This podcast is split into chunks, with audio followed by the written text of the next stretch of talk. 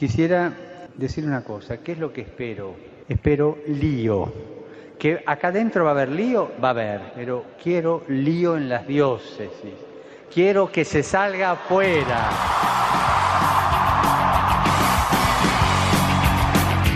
Armando Lío, con Fran Juárez desde Murcia.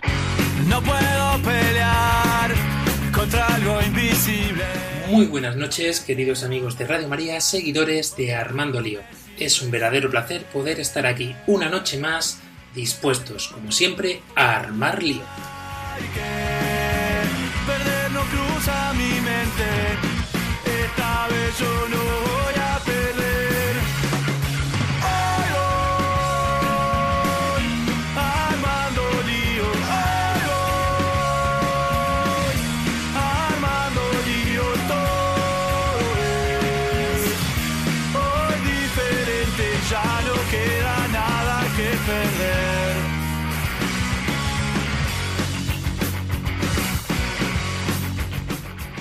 Comenzamos presentando a este estupendo equipo que hoy nos presentamos aquí delante de estos micrófonos una vez más en este streaming maravilloso al que ya nos estamos casi que acostumbrando. Vamos a comenzar presentando a nuestra queridísima María Ángeles Gallego. Muy, muy buenas noches. Muy buenas noches a todos mis queridísimos radioliantes. Bueno, tenemos también con nosotros al gran padre Mauricio. Buenas noches. Muy buenas noches. Ahí lo tenemos. Tenemos también con nosotros al gran Álvaro Sancho. Hola, muy buenas noches a todos. Desde tierras paraguayas, la más guapa y con más arte, tenemos a Jessica Benítez. Benítez, perdón, muy buenas noches. Muy buenas noches, Maísapa. Bueno, País Pa también le decimos hoy a Judith Valera y a Miguel del Pozo. Buenas noches. Buenas, noches. Experimentando con todos estos medios tecnológicos que cada vez nos vamos haciendo poquito a poco, tenemos también con nosotros la que no puede faltar, nuestra chica de redes sociales. Ella es Claudia Requena. Buenas noches. Hola, buenas noches. Y desde tierras panameñas tenemos al gran Santiago Chan. Buenas noches. Buenas noches a todos, bendiciones. Un verdadero placer poder estar aquí y saludarles este que os habla, Fran Juan.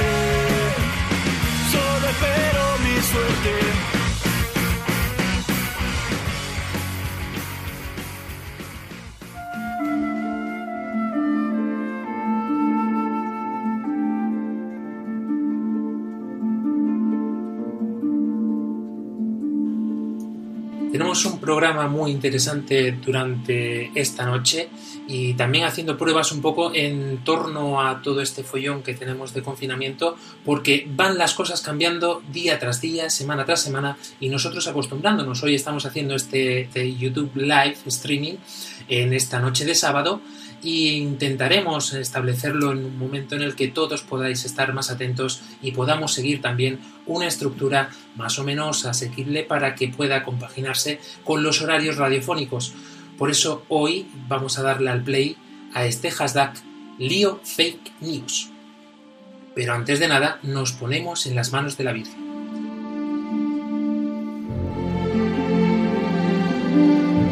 María orienta nuestra elección de vida. Confórtanos en la hora de la prueba, para que fieles a Dios y al hombre recorramos con humilde audacia los caminos misteriosos que tienen las ondas del sonido, para llevar a la mente y al corazón del hombre el anuncio glorioso de Cristo Redentor del mundo. María, estrella de la evangelización, camina con nosotros, guía a Radio María y sé su protectora.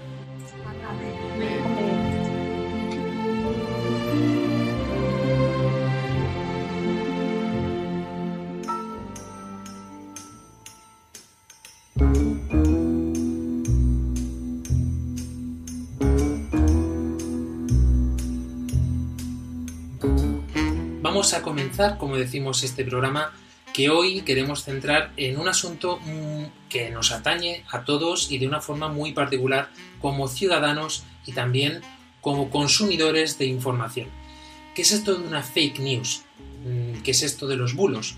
Todos más o menos tendremos un concepto de una forma u otra, pero seguro que se nos pasa por alto qué debemos de hacer como cristianos, qué debemos hacer sobre todo también como personas individuales, porque esta información no solamente ahora con el tema del COVID-19, sino en general con todo lo que nos llega a nuestros móviles, a nuestros WhatsApp, a nuestros correos electrónicos o incluso a través de la prensa. Eso es lo que vamos a analizar en esta noche y esperemos que podamos ser un arrojar, mejor dicho, un poquito de luz que nos ayude a todos a cambiar nuestros hábitos de consumo de información. Vamos a comenzar, si os parece bien, chicos, por Miguel eh, del Pozo, porque él eh, tiene como profesión precisamente estar al servicio de la sociedad. Y en este servicio a la sociedad yo creo que eh, tienes también mm, cierta información que a nosotros se nos puede escapar.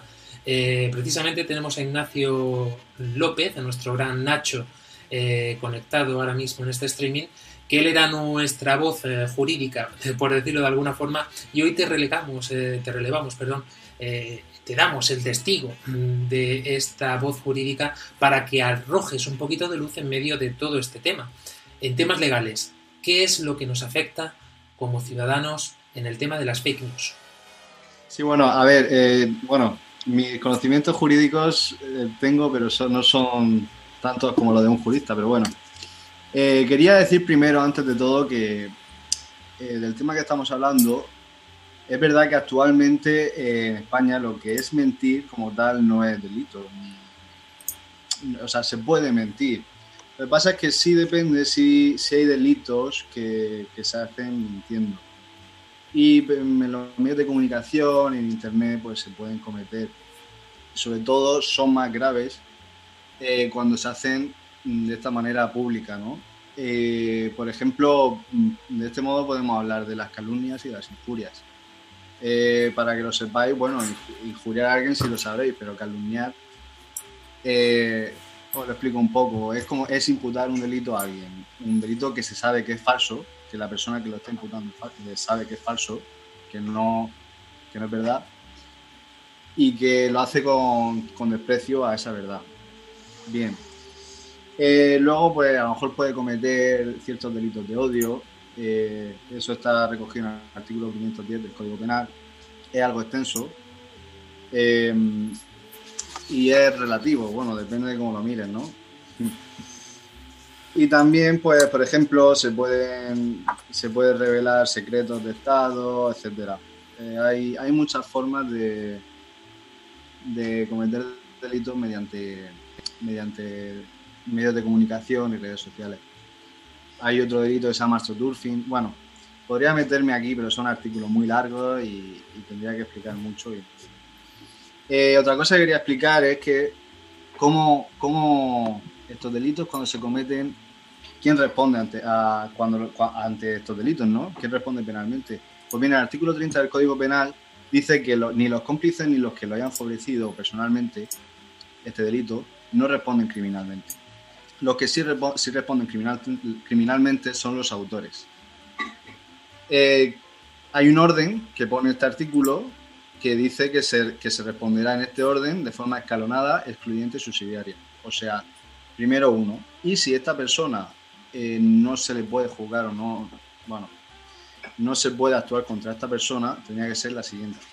Los primeros que responderían son los que han redactado el, texto, bueno, ponen los que han redactado el texto o los que han producido el signo de que se trate. Por ejemplo, eh, el presentador del programa que, ha dicho esto. Bueno, y también quienes les hayan inducido a hacerlo, ¿vale? Si no se pudiera actuar contra esta gente, eh, se actuaría ya contra los directores de, los, de, bueno, de, la publicación, el programa que, que lo difunda, si no, contra los directores de la empresa editora, emisora o difusora, y si no, contra los directores de la empresa grabadora, reproductora o impresora. Estas son las formas que se, eh, de responder criminalmente ante estos delitos. Si bien, si bien es cierto, eh, permíteme un segundito, eh, si bien es cierto que todo lo que nos estás comentando es algo novedoso que las leyes han tenido que ir adaptando poco a poco a las tecnologías a las que, con las que trabajamos hoy en día y en la que todo el mundo de una forma u otra participa.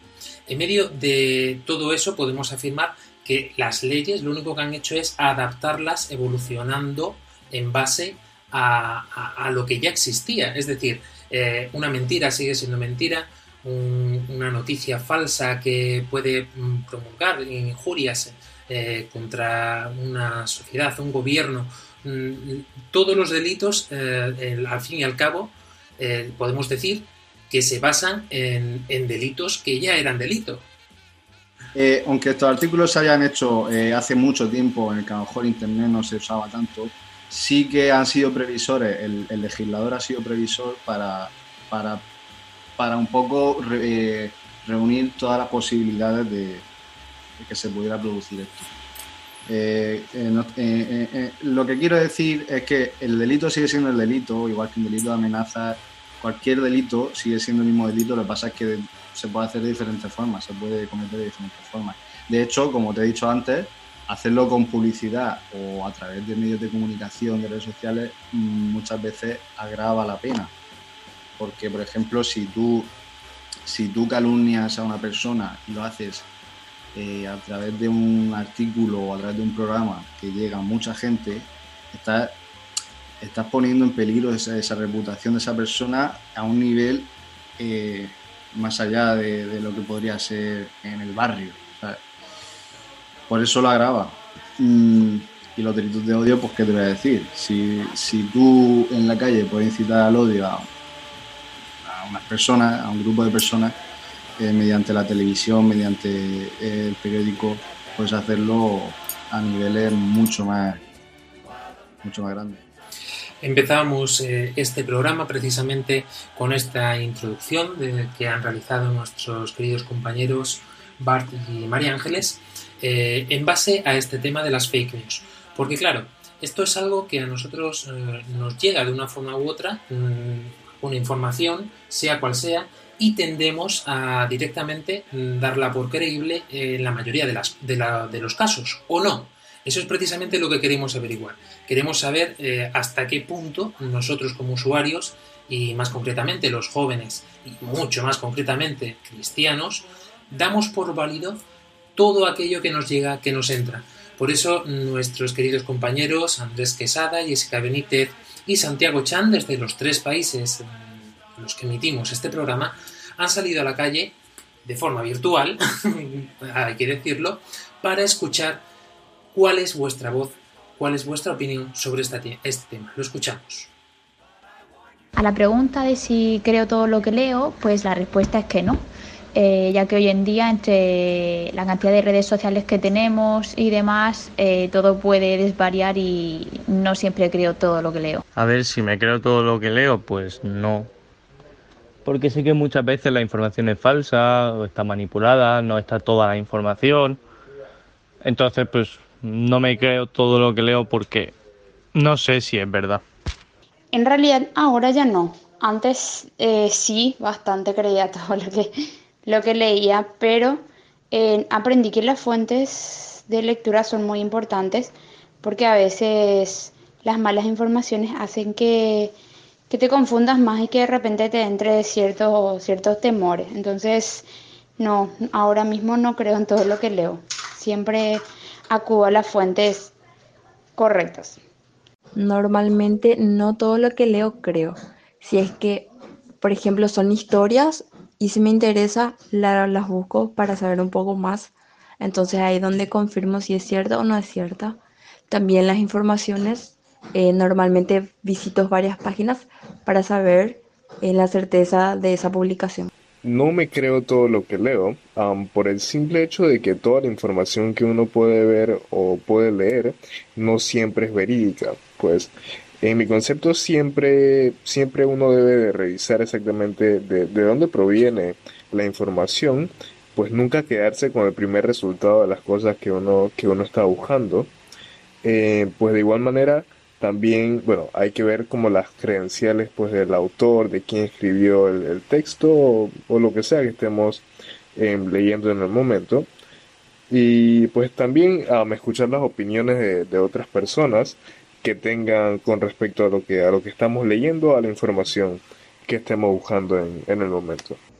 Bueno, yo no creo todo lo que leo. Generalmente, cuando se trata de un tema serio, un tema importante, eh, trato de buscar fuentes que sean confiables. Por ejemplo, en el, en el caso de esta pandemia que está ocurriendo en nuestros días, yo lo que, lo que hago es buscar fuentes que sean ya sea de, de noticias o del mismo Ministerio de Salud.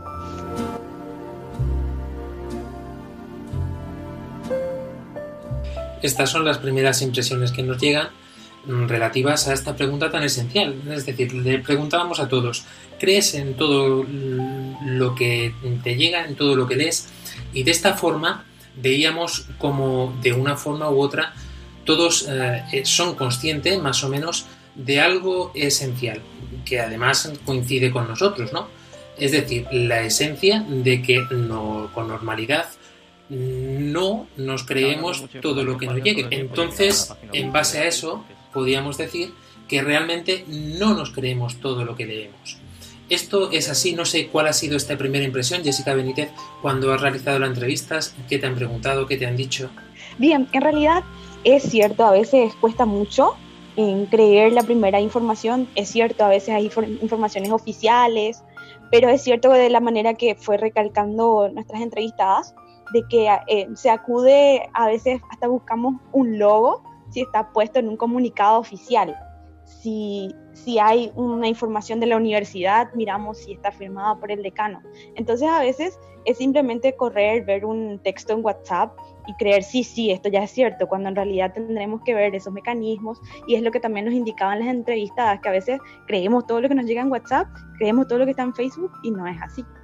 Y supongo que esta misma apreciación, Santiago Chan, habrás tenido, o al menos similar, eh, al realizar tú estas entrevistas. Sí, claro, la información falsa abunda y pues en estos tiempos de tecnología la gente tiene más oportunidad para hacerlo, pero ya depende también de cada persona que, que sepa y esté consciente en medio de qué está viviendo y simplemente pues verificar que sea producto de una fuente confiable. Por ejemplo, en la pandemia siempre se emite un comunicado a las 6 en punto de la tarde hora de Panamá a través de cadena nacional. Uno lo ve a través de ese medio. Si te perdiste la información que estuvo en ese momento, pues simplemente ellos lo publican en sus cuentas de redes sociales y es fácil ingresar a ellas. Así que uno, por ejemplo, sería cuidarse a sí mismo para no caer en esta información buscando información fiel. Ya no solo precisamente lo acaba de decir Santiago, pero es realmente así. Ya no solamente que nos creamos o no esta información, sino qué hacemos con toda la información cuando nos llega. Y es la segunda pregunta que hemos querido hacer y compartir con todos vosotros. Vamos a escucharlo de primera mano. Estaba dando mucha información falsa sobre el nuevo iPhone que iba a salir, pues yo miraba en la página oficial de Apple porque es el mejor sitio para mirarlo, o incluso investigaba por mi cuenta en otras fuentes menos fiable, pero bueno, al final siempre tener más información que contrastar es útil. Siempre me fijo si es una persona especialista en el tema o tenga un conocimiento general sobre ello. Así también el horario y la fecha para saber si es reciente. Porque hay veces que hay personas que sacan otra noticia de hace muchísimo tiempo, entonces se tergiversa la información. También verifico si es una página reconocida o al menos si está con constantes actualizaciones, entonces como que la noticia sí es certera. En cuanto a los criterios y fuentes que uso para verificar la información, pues principalmente periódicos, eh, como el Confidencial, La Verdad, El Mundo o las noticias, aunque las noticias también dependiendo un poquito eh, de la cadena de televisión en la que esté viendo los informativos. Criterios y fuentes que suelo usar para verificar la información, pues si lo he encontrado en una página de un periódico, pues buscar en más periódicos, ver si en todos dice lo mismo, pues aumenta la probabilidad de que sea cierto, aunque no siempre tiene que serlo. Si es, por ejemplo, pues información sobre el virus actual, pues en la OMS. ¿Y qué fuentes utilizo? Y más que nada son las fuentes de diarios, Em, las que tienen luego el icono de que son páginas oficiales de ciertos de ciertas empresas o por ejemplo en el caso de la Iglesia Católica en más utilizo las fuentes de, de diario vamos a decirle diarios digitales como ABC Última Hora. Y en cuanto a las a, a los demás Como dije, trato de, que tenga que trato de que tenga el icono de que es una página oficial de la empresa o la institución.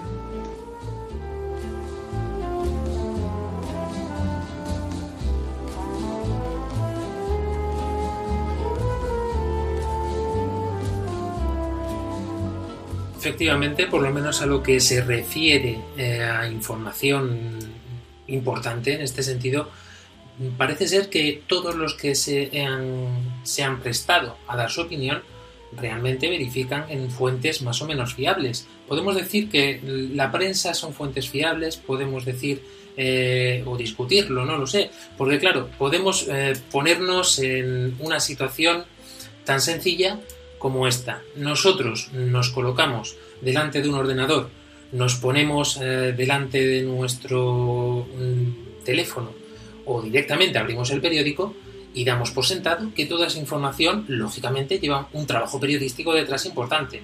Entonces ahora entraría en juego la fiabilidad de ese periódico, de ese medio de comunicación, algo bastante complejo eh, en este sentido. Pero si nos damos cuenta realmente de que acudir a la fuente primaria de donde surge la información eh, es la clave, podríamos tener ahí quizá un granito, una luz de esperanzadora en cuanto que realmente estamos recibiendo la información necesaria. Quizás lo vemos muy claro si Padre Mauricio, vamos a ponerlo dentro de nuestro campo, de nuestro ámbito, eh, por ejemplo, la Iglesia ha, ha tenido, vamos a ponernos en algo muy bueno, ¿no?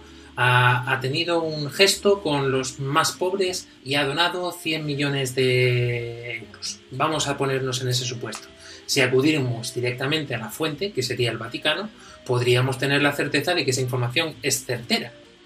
Ciertamente, en teoría las vías oficiales son vías fiables. En el caso de la Iglesia, lo suyo, por ejemplo, ha pasado muchas veces que han dicho especialmente con el Papa Francisco que ha dicho esto, ha dicho lo otro, que normalmente si vemos pues, la fuente oficial, el titular oficial o inclusive el texto oficial que está publicado en el Vaticano, pues ya nos aclararía y nos diría muchas cosas que contrastando se verían de otra manera. Sin embargo, si nos vamos a otro campo, por ejemplo, el de mm, en el que estamos ahora mismo, el tema del confinamiento, el tema de cómo debemos comportarnos en la calle cada vez que salgamos, en esto quizá Miguel del Pozo puede arrojarnos un poquito más de, luz, tenemos que irnos a las autoridades civiles, es decir, policía, guardia civil en el caso de España, eh, ahí tendríamos una fuente de información veraz. Claro, sí, la gente vamos a ver, la gente para informarse bien es, importante que llame a la policía, que llame a la Guardia Civil o que revise los boletines oficiales del Estado, las instrucciones que los de los ministerios, etcétera. Y sin meternos en terreno pantagoso, Santiago Chan, si quisiéramos saber qué es lo que ha dicho eh, el presidente del gobierno sobre cierto tema, eh, tendríamos que acudir de igual manera a, la cumbre política, en ese sentido, al Congreso, a, la, aquí donde reside el poder, para poder informarnos de forma veraz o al menos lo que se ha dicho realmente.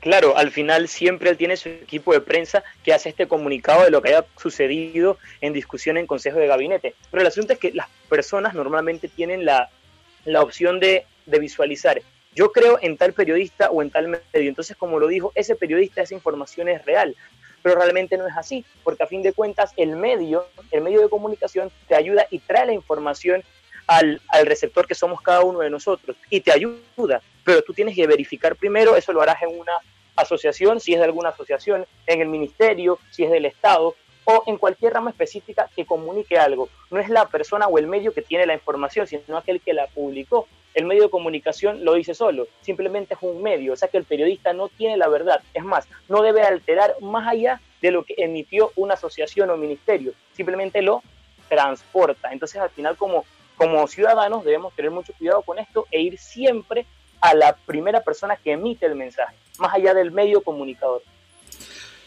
Padre Mauricio, sin lugar a duda hemos tocado la palabra clave de todo este tema y veremos cómo evoluciona a lo largo del programa, pero la palabra verdad, sin lugar a duda, mm, ya es la fibra sensible de este programa en sí. Pues ciertamente la verdad, ¿quién, tiene, quién es dueño de la verdad? O sea, al final, ¿cuál es el, eh, la fiabilidad de que realmente, por ejemplo, no hay intereses detrás dentro de la información que se, que se da, el propio receptor que sea capaz de contrastar o que no esté bajo un círculo que está acostumbrado a, recibir un cierto tipo de información que le limita y que claro, si no está acostumbrado a contrastar a otro con otras personas que piensen distinto a él, pues claramente es, difícil. Eh, para nosotros Jesucristo es la verdad. Y claro, Jesucristo pues muere por la verdad. No sé si puedo entrar en ese tema, pero eh, Jesucristo, cuando Poncio Pilato le dice, al final ellos lo acusan. Eh, inclusive los fariseos presentan, presentan testigos falsos para que testifiquen contra Jesucristo y al final lo condenan y le ponen el, un, cartel que en principio era una, una publicidad, que quisieron cambiarla, pero, pero al final se quedó en la verdad, que Jesucristo era el rey de los judíos. Y dicen, no, cambia que eso era otra cosa. Pues no, no, aparece eso. Y luego la propia iglesia, claro. Podemos decir sin lugar a duda que este cartel de Henry eh, fue el elemento que utilizaron muchos en aquel tiempo podemos decir que fue la primera campaña de marketing de alguna forma, ¿no?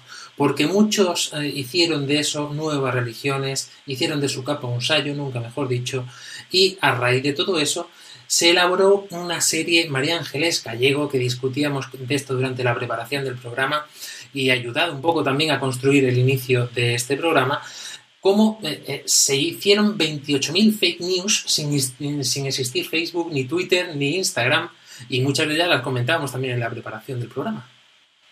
Sí, comentábamos un montón de historias de la Biblia, sobre todo también del Antiguo Testamento, que había un montón de cosas, de fake de cosas de...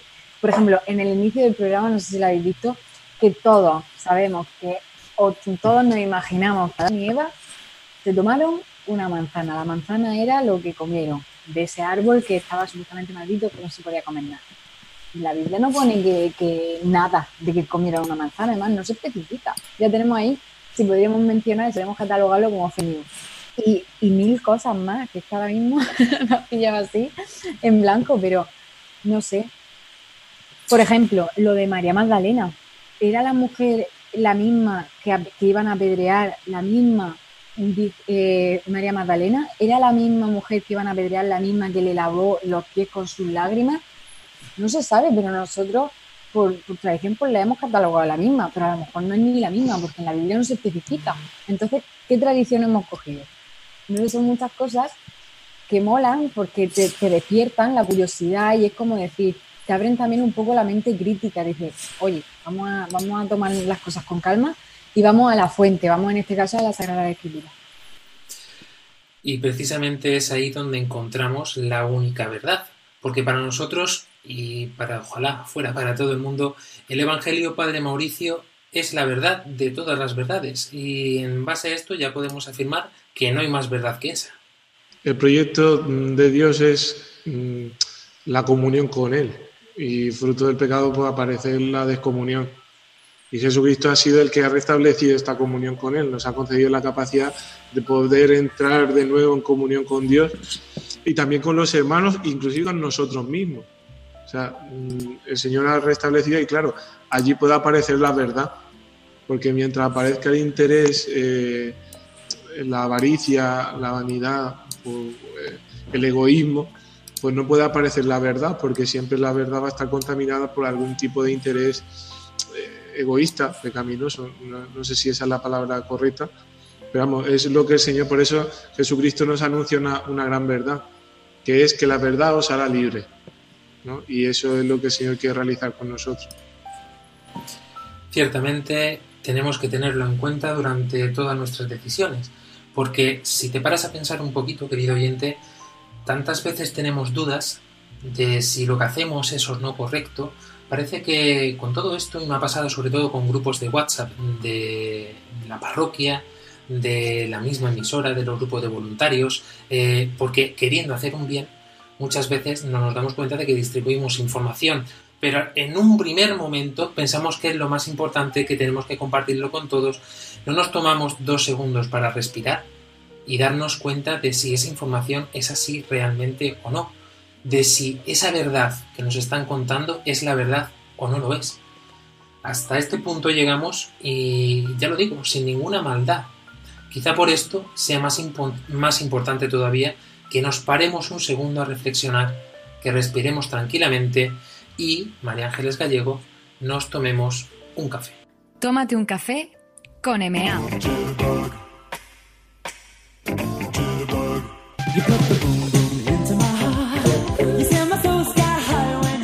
Bueno, pues traigo una canción que no voy a desvelar porque os he traído nada más ni nada menos que, que he hablado con mi hermana Isa que está viviendo en Berlín y ha trabajado mucho tiempo de día y ella nos va a contar la historia, así que disfrutad. Vamos a escucharla. Hola Isa, ¿qué tal estás? Hola María Ángeles. Mira, te quería llamar porque sabes que me ha surgido una curiosidad sobre cuando estuvimos en Berlín, una historia que me contaste sobre el muro de Berlín, sobre un muchacho. La de Pita Festa, pues sí, claro. Sabes que bueno, el muro de Berlín, ¿vale? Se levantó en el año 61 eh, se levantó de la noche a la mañana. Fue una medida bastante poco ortodoxa, se puede llegar a decir, ¿no? Porque el muro de Berlín, ¿vale? Se levantó para dividir las dos Berlines, la Berlín oriental, que es la parte comunista, y la Berlín occidental, que es la parte capitalista. Entonces, con ese muro eh, que se levantó dentro del comunismo evitó la sobrepoblación que tenía la parte capitalista porque la gente no paraba de escapar a ese sector y evitó también la despoblación que estaba habiendo ¿no? en el sector comunista. El problema de esto, de este muro de Berlín, es que se levantó un poco de sorpresa y la gente no supo y había muchísima gente que vivía en dos sistemas a la misma vez o gente que la noche del 12 de agosto se había ido a la parte comunista a tomarse algo y cuando quiso volver a su casa se quedaron atrapados. Entonces, claro, el muro realmente dividió muchísimas familias, amigos, amores, todo de la noche a la mañana. Ya después de esta pequeña introducción que hayáis entendido un poquito, ¿vale? Eh, la historia de Pita Fiesta es que este chico es de la Alemania oriental que se quedó atrapado en el sector comunista y él pues le encantaba el sector capitalista y quería ir al otro lado.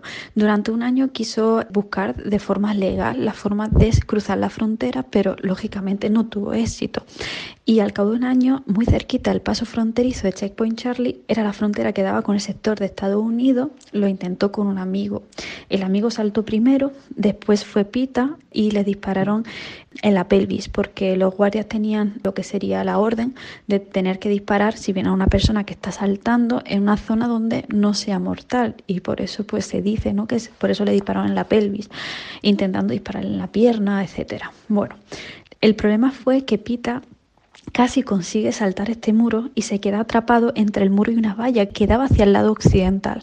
Pues imaginaron ¿no? lo que sería la gente que estaba paseando por las calles del otro lado ver esa imagen de un muchacho joven desangrándose, pidiendo ayuda es que nadie se podía acercar a ayudarlo porque cualquier persona que se acercaba al muro era sospechoso de saltar el muro de Berlín.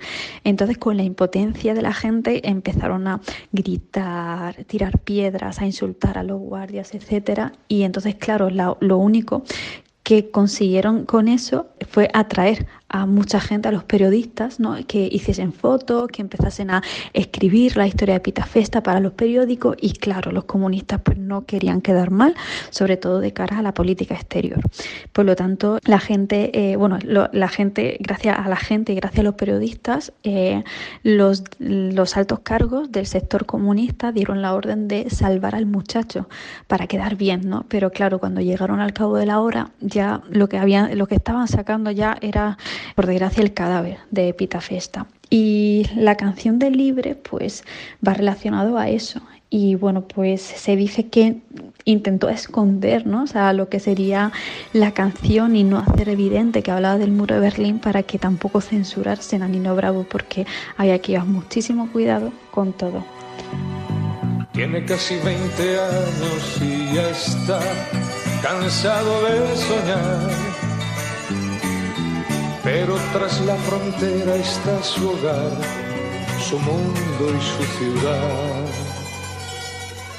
Piensa que la alambrada solo es un trozo de metal. Al algo que nunca puede detener sus ansias de volar.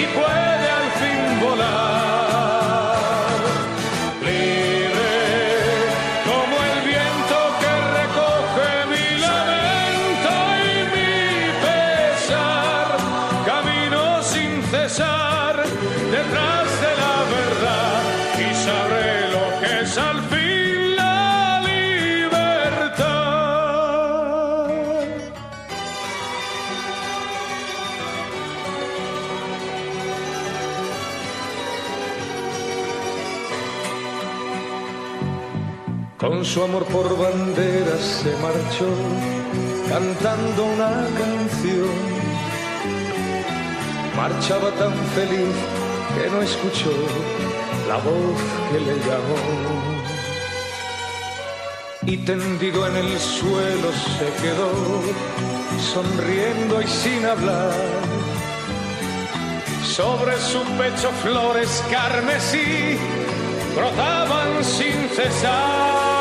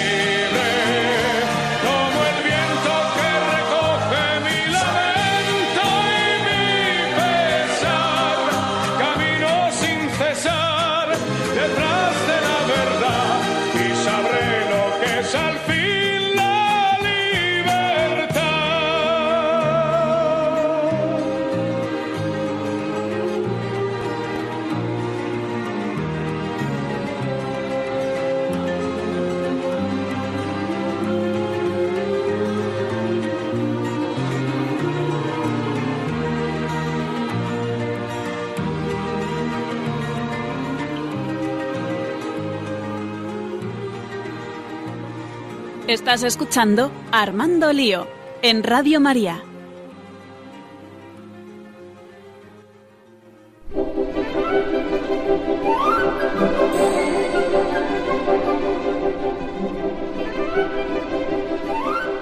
Y continuamos en este programa tan especial de esta noche en el que estamos inmersos con este hashtag de lío fake news. Os invitamos a colaborar a todos y a participar ya sea desde vuestros dispositivos móviles, desde vuestros ordenadores, estamos en Facebook, estamos en Twitter, también estamos en nuestro correo electrónico armandolio.radiomaria.es o donde más nos gusta en nuestro número de WhatsApp. Estamos atentos a todos vosotros, lo único que tenéis que hacer es buscar eh, dentro de vuestra lista, porque espero que ya nos tengáis agregados como Armando Lío, el número de teléfono más 34 685 25 22 55. Volvemos a repetir, más 34 685 25 22 55. Decíamos que estábamos con este hashtag del lío fake news y aparte de muchos comentarios de nuestros compañeros, sobre todo antiguos compañeros y nuevos compañeros que son los que están pendientes hoy dentro de este canal de YouTube, eh, sabemos que ha sido algo inesperado, algo que totalmente novedoso. casi podemos decir que es el segundo piloto eh, en streaming con todo, con toda nuestra artillería para que podáis disfrutar de una forma mucho más eficaz de este programa. Pues que haya servido también un poco todo este espacio para mm, espaciar nuestra mente y para meternos de lleno en este tema que tanto mm, mm, nos llama la atención y además nos implica directamente. Porque nos dábamos cuenta de que, sin meternos mucho en berenjenales, pero es cierto que plataformas como esta misma desde la que estamos emitiendo, eh, YouTube, Facebook, Twitter, WhatsApp, eh, muchas son las que se han puesto a disposición de los gobiernos de los países, sobre todo con todo este tema del coronavirus. Del coronavirus. ¿Por qué? Porque es importante que esta información sea veraz, para que no cunda el pánico, para que sobre todo estemos bien informados de lo que pasa, aunque los números y aunque las cifras y aunque lo que importa, la verdad de todo esto, sea realmente así, una información veraz. Pero todo esto está creando cuanto menos eh, un panorama, y tenemos que decirlo, mm, de desconfianza. No confiamos eh, en las noticias que nos dan, da igual los medios que sean, porque cada uno dice una cosa. Lo cierto es que parece ser, y esto creo que sí que podemos decir que es verdad, que realmente no se sabe eh, qué es lo que está pasando ni cómo está pasando, y volvemos a decir que es específicamente para todo este tema de la pandemia. Pero como con este tema pasa con otras muchas cosas, y tenemos que ser conscientes, Padre Mauricio, de cómo debemos comportarnos nosotros como cristianos y que este temor que se nos infunde no debería de ser así, porque hay algo que decía San Pablo, Padre Mauricio, que creo que tú nos lo podrás recordar mucho mejor. Gálatas 5 dice, para ser libre nos libertó Cristo. Manteneos firmes, pues, y no os dejéis oprimir nuevamente bajo el yugo de la esclavitud celebramos en este tiempo pascual la libertad que, Jesucristo nos llamó, que nos consiguió, que nos ganó para poder ser libres de verdad. Entonces el Señor nos invita a, mantenernos firmes. ¿Firmes en quién? En plan revolución, de vamos a acabar con todo y vamos a, aquí a lo nuestro, no. Firmes en Cristo. Nosotros nuestra firmeza es estar arraigados en Jesucristo y ese arraigo en Jesucristo es la que nos permite pues no someternos bajo ninguna esclavitud. Eh, el Papa Francisco en el mensaje número 52, el del año 2018, de la Jornada Mundial de las Comunicaciones Sociales, eh, ese mensaje es muy profundo y la verdad que os recomendaría que lo leyerais porque toca todo este tema. Habla del tema de la verdad y de, al final, este término fake news es un objeto de debate porque al final, pues, mm, tiene, es muy amplia, ¿no? porque no solamente son informaciones infundadas o de datos inexistentes o distorsionados, sino que mm, tiene como finalidad engañar, incluso manipular al que lo lee. Entonces, claro, él dice que normalmente las fake news son, tienen una naturaleza mimética, ¿no? O sea, que mm, tienen la capacidad de aparecer como, como verdad. O sea, si, si es evidente que, yo qué sé, no sé qué ejemplo te podría poner. Eh, Michael Jackson nació en blanco. yo qué sé. Esa noticia nadie se lo creería porque todo el mundo sabe la historia de Michael Jackson, yo qué sé, por decir una cosa así tonta. Pero mm, normalmente la, noticia tiene un mínimo de verdad. En lógica se dice que por lo menos una de las premisas es verdadera, para, pero al final la conclusión es falsa y nos la venden así. O, por ejemplo, son canciosas, ¿no? en el sentido que son eh, hábiles para capturar la atención, para decir, oye, suelen ser bastante así eh, maravillosa o, que llama mucho la atención. Y claro, eh, eso mm, difundido pues puede generar bastante problemas. Una de las cosas que dice el Papa Francisco es que esto, mm, la desinformación, es un peligro muy grande. O sea, no, no, no estamos ante solamente una cuestión mental, sino que él va a lo bíblico. Y entonces él dice que todo comienza, y a, a nuestro enemigo más grande le llamamos el padre de la mentira, que es Satanás. Y claro, eh, eso lleva a la primera fake news, que es Génesis, ¿no? El engaño de la serpiente. Lo dice el Papa Francisco diciendo, oye, mm, comenzamos con esa primera fake news y esa, esa lógica de la serpiente, que es capaz de camuflarse en todas partes y, y, morder, es peligrosísima. ¿Por qué? Y dice, porque entre las trágicas consecuencias de la caída dice se concretizaron, entre otras cosas, en el primer fratricidio, de que Caín mata a Abel.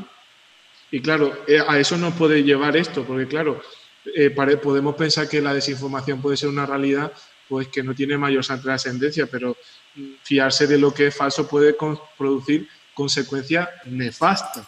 Por eso decimos que lo importante de todo esto es poner, fijar nuestra esperanza precisamente en esta verdad.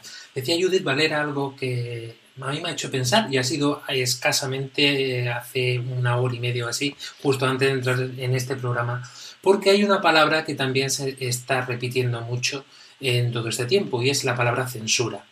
En tanto que, en tanto que vemos como eh, nos llegan ya noticias de que en ciertos países se están tomando medidas como eh, controlar a la población eh, por medio del GPS para ver si realmente está produciendo efecto este confinamiento, dónde van, hasta dónde van, cuánto tiempo están, qué es lo que hacen.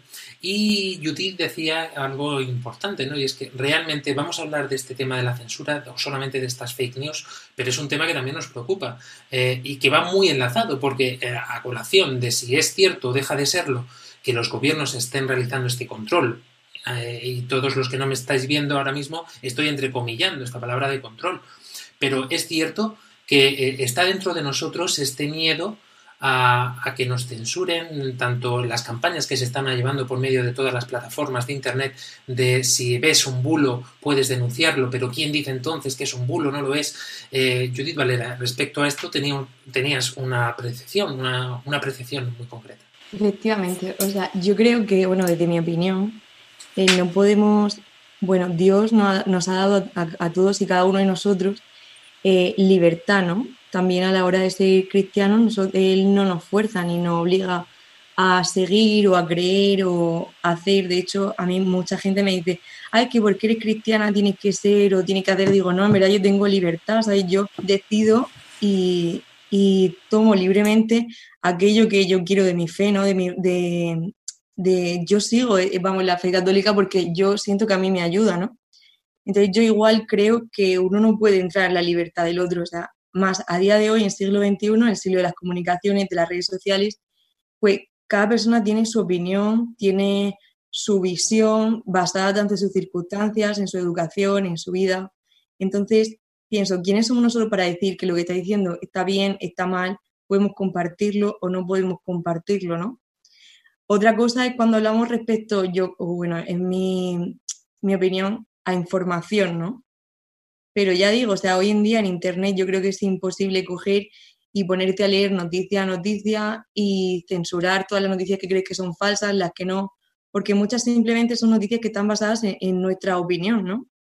Entonces creo que nosotros, incluso como cristianos, no podemos meternos en la libertad del otro, es más una democracia en un, en un país libre. Es que lo que venía diciendo María Ángeles en la canción, ¿no? Sino que que eso, tú puedes ser responsable de tu propia actitud, de tu propia capacidad, y tú como cristiano, que es lo que veníamos hablando, pues tienes que tomar que la decisión o la actitud que, vas a afrontar frente a esta información o frente a estas cosas. Santiago Chan, Jessica Benítez, me interesa mucho también conocer cuál es eh, esta percepción desde vuestro país, para ver si es solamente algo concreto de España o, o está sucediendo también, Santiago, por ejemplo. Ah, bueno, referente a esto, pues en la sociedad panameña siempre se dice que al final, como en todos los países, creo que los medios, por más que digan decir que dicen la verdad, al final siempre es una, una verdad compartida con alguien más, no es una verdad 100% real como debe ser verdad con la palabra y no agregarle ningún otro adjetivo. Pero sí siempre está ese, ese comentario dentro de la población, pero al final, como, como se dice, los medios de comunicación informan y la información llega a las personas y pues una vez que se comprueben mediante las personas que están encargadas para acreditar esa información, todo se mantiene regular cuando es un tema específico. Cuando ya son asuntos de economía o presupuesto, ya eso es otro, otro rollo. Jessica Benítez, visión desde Paraguay. Realmente desde Paraguay podemos decir de que a veces de un tiempo a otro tuvo que poner una fuerza al gobierno y de, en, el, en el sentido de que había informaciones, por ejemplo, que daban los agentes de, parte del gobierno y cosas que no eran oficiales.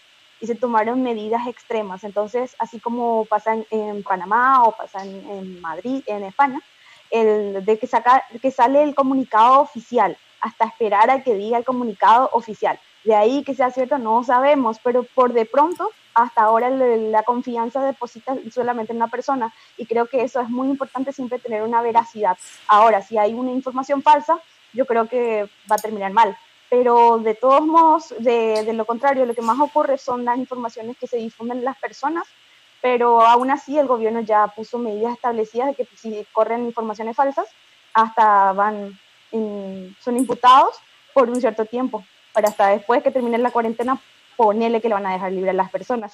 Cerrando este tema, realmente arrojando un poquito mm, de esperanza en este sentido y de verdad en todo lo que estamos diciendo. Eh, si nos consume el tiempo, tenemos que cerrar el programa sin más remedio, pero sí me gustaría dejar clara una cosa. Dos palabras y que me corrija el padre Mauricio si me equivoco en alguna de ellas. Eh, dad al César lo que es de César, a Dios lo que es de Dios, y ningún poder se le ha dado a los políticos si no lo hubiera llegado desde arriba. Me pongo ante esta situación que además eh, podemos mm, ver perfectamente dentro de esta magnífica película de Mel Gibson, pero realmente es así, ¿no? No tenemos que tener ningún temor si en nosotros ha resucitado Cristo y llevamos esta verdad dentro de nuestro corazón, dentro de nuestro corazón, perdón.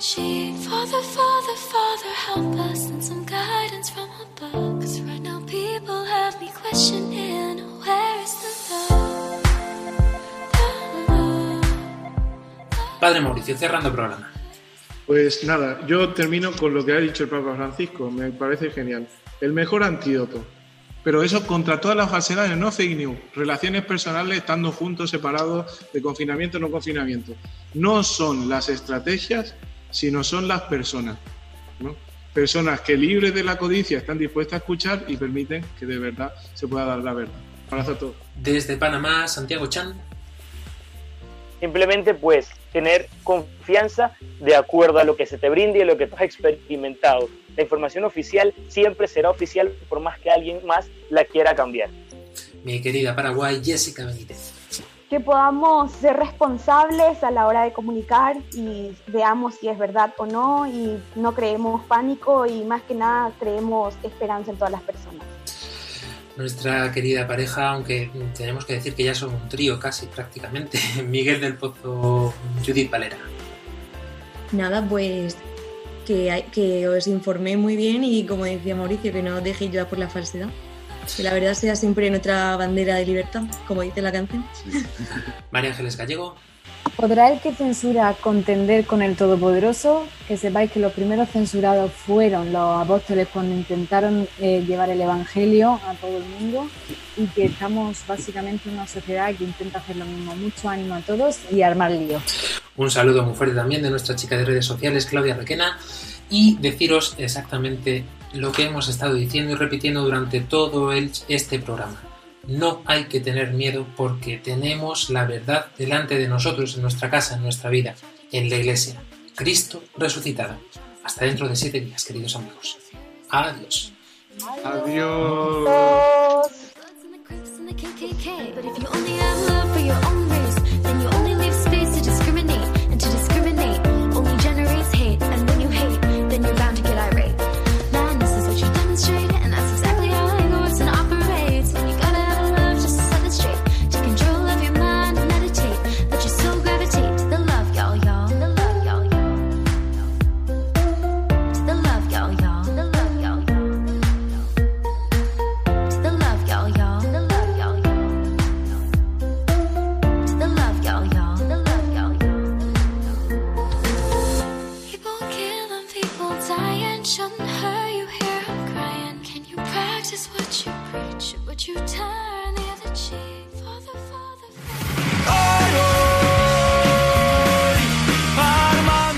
Armando Lío, con Fran Juárez desde Murcia.